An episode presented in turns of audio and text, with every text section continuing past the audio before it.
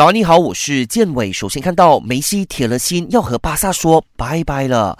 巴萨欧冠惨败出局后，有关梅西离队的消息满天飞。就在今天凌晨，多家权威媒体同时报道，梅西和巴萨谈判破裂，已经准备启动合同中可以自由离队的条款，在这个夏天就离开。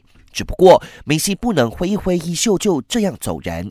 消息说，巴萨方面坚持梅西的自由离队条款已经过期，要是他现在就离开可以，但就得支付七亿欧元违约金，而且巴萨也不排除会起诉他。